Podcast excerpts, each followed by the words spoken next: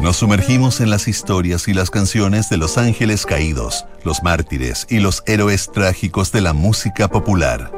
Sintonía crónica, epitafios. Una memoria sónica de esos íconos que tras su partida se transformaron en leyenda. Con Bárbara Espejo y Rodrigo Santamaría. Auspicio de Betterplan.cl.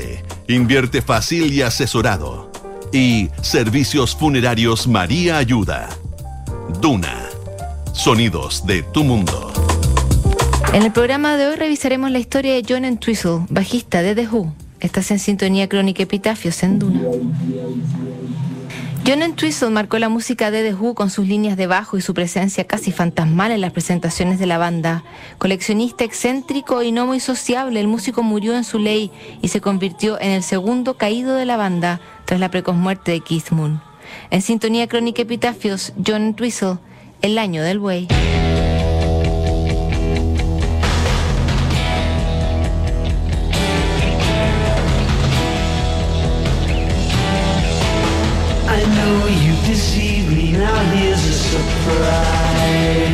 Espero morir antes que envejecer, decía un verso de My Generation, la canción más icónica del grupo de Who. Esa sentencia resultó premonitoria para su baterista Keith Moon, que falleció a los 32 años después de una existencia autodestructiva y llena de excesos. En el caso de John Whistle, el bajista de la banda, este verso quedó corto por algunas décadas. El músico falleció a los 57, aunque las circunstancias que rodearon su muerte eran más propias de una estrella juvenil que de un dinosaurio del rock. A mediados de 2002, The Who preparaba una gira por Estados Unidos que más que mostrar vigencia pretendía recaudar dinero para las arcas de los veteranos músicos. El 27 de junio, apenas un día antes de comenzar este tour, John Entwistle apareció muerto en su habitación del Hard Rock Hotel and Casino de Las Vegas. El bajista había pasado la noche con una stripper que la mañana siguiente lo encontró frío e inerte.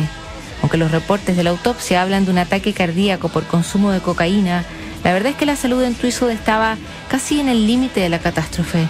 Fumaba 20 cigarrillos diarios, tenía tres arterias tapadas y una larga vida de excesos que vaticinaban un final repentino.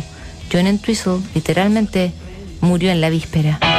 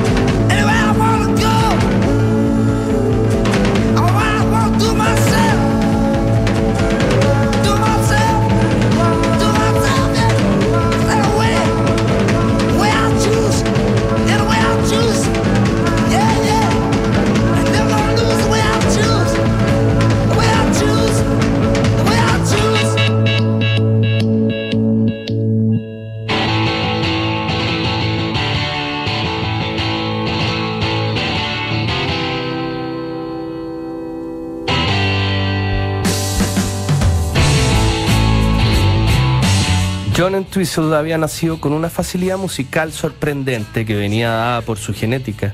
Sus padres tocaban instrumentos y el propio John había descifrado la forma de interpretar la trompeta y el piano desde muy pequeño.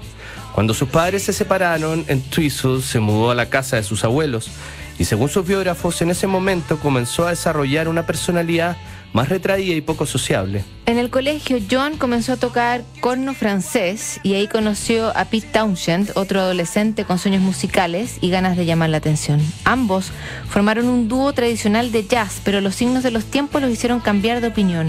Eran los 50 y el rock and roll comenzaba a llegar a las costas británicas como una invasión cultural que lo cambiaría todo. En ese momento, en Twistle se cambió a la guitarra, pero notó que además de tener los dedos grandes, prefería los sonidos más graves, así que adoptó el bajo como su instrumento principal.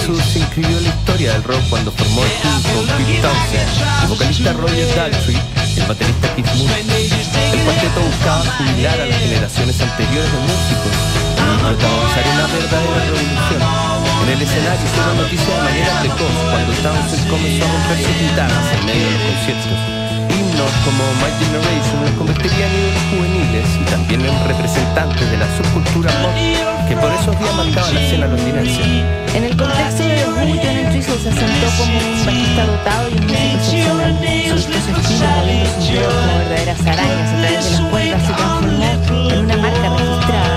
En el escenario el piso casi no se movía y su enorme figura parecía una estatua al lado de sus inquietos compañeros. Su gran constitución física y capacidad para comer y beber de forma desproporcionada le otorgó el sobrenombre de Diox, el buey, una analogía animal que lo siguió por el resto de su carrera.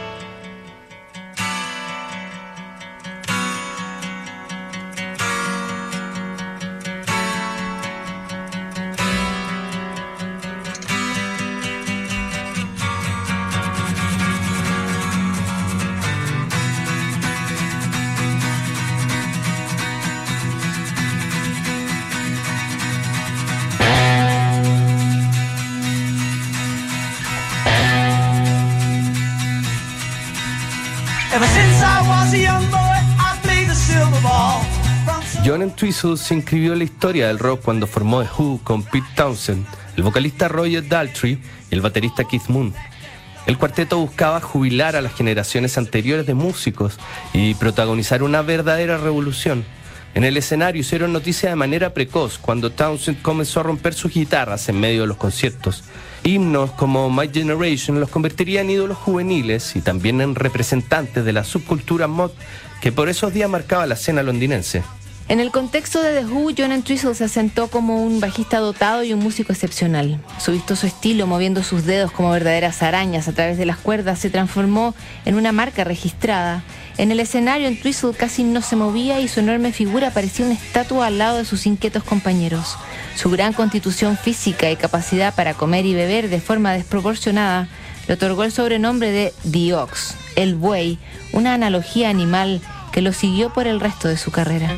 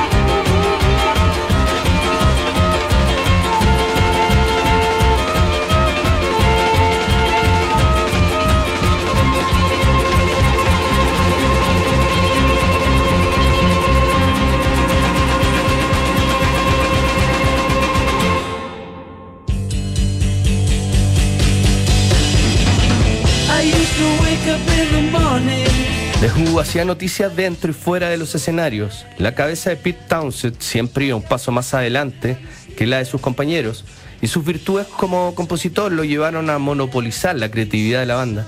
John Entwistle aportó canciones para todos los álbumes de Who, pero nunca pudo cantarlas porque Roy Daltrey, el vocalista, se negaba rotundamente.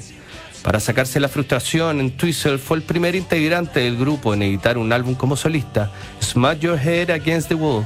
Apareció en 1971 y tuvo algo de éxito en Estados Unidos, aunque fue ignorado en tierras británicas. Mientras Keith Moon hacía noticia por destruir hoteles, sumergir autos y pasar borracho buena parte de su tiempo libre, John Entwistle se hizo conocido como un excéntrico. El bajista convirtió su mansión de Gloucestershire en un verdadero museo de rarezas que incluía armaduras, tarántulas, un pandero hecho de piel de serpiente y dos esqueletos que usaba para asustar a sus huéspedes. Todos esos artefactos fueron subastados en 2005 por los herederos de Entwistle que claramente no estaban interesados en seguir con la tradición del bajista.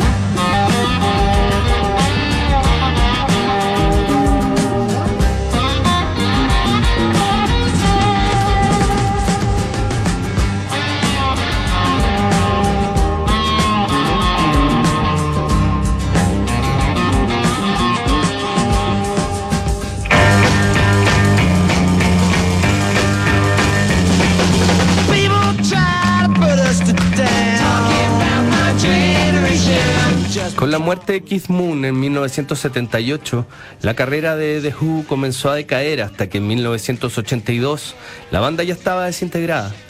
John Entwistle no tuvo mucha suerte con su carrera solista en esa década y vivió de los éxitos pasados, mientras Roger Daltrey se dedicaba a la actuación y Pete Townsend colocaba hits en los rankings de todo el mundo.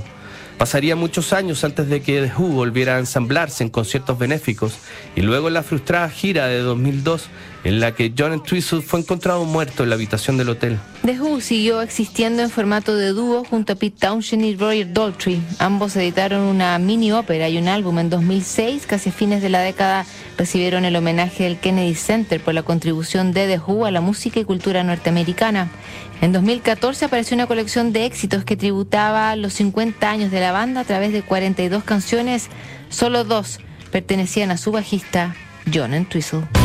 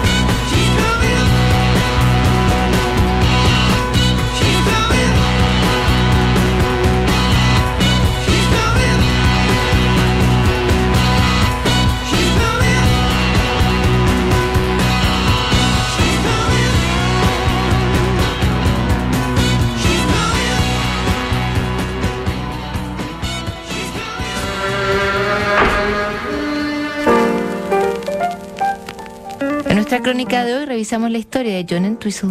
En el próximo programa, Spencer Davis, Sintonía Crónica, Epitafios. No te lo pierdas. Betterplan.cl es la única plataforma que te ayuda con tus inversiones, combinando tecnología con la mejor asesoría. Betterplan.cl invierte fácil y asesorado. ¿Sabías que puedes comprar de forma anticipada los servicios funerarios de María Ayuda? Entrégale a tu familia la tranquilidad que necesitan y estarás apoyando a cientos de niños de la Fundación María Ayuda. Convierte el dolor en un acto de amor. Cotiza y compra en www.funerariamariaayuda.cl. Siguen aquí los sonidos de tu mundo. Estás en Duna 89.7.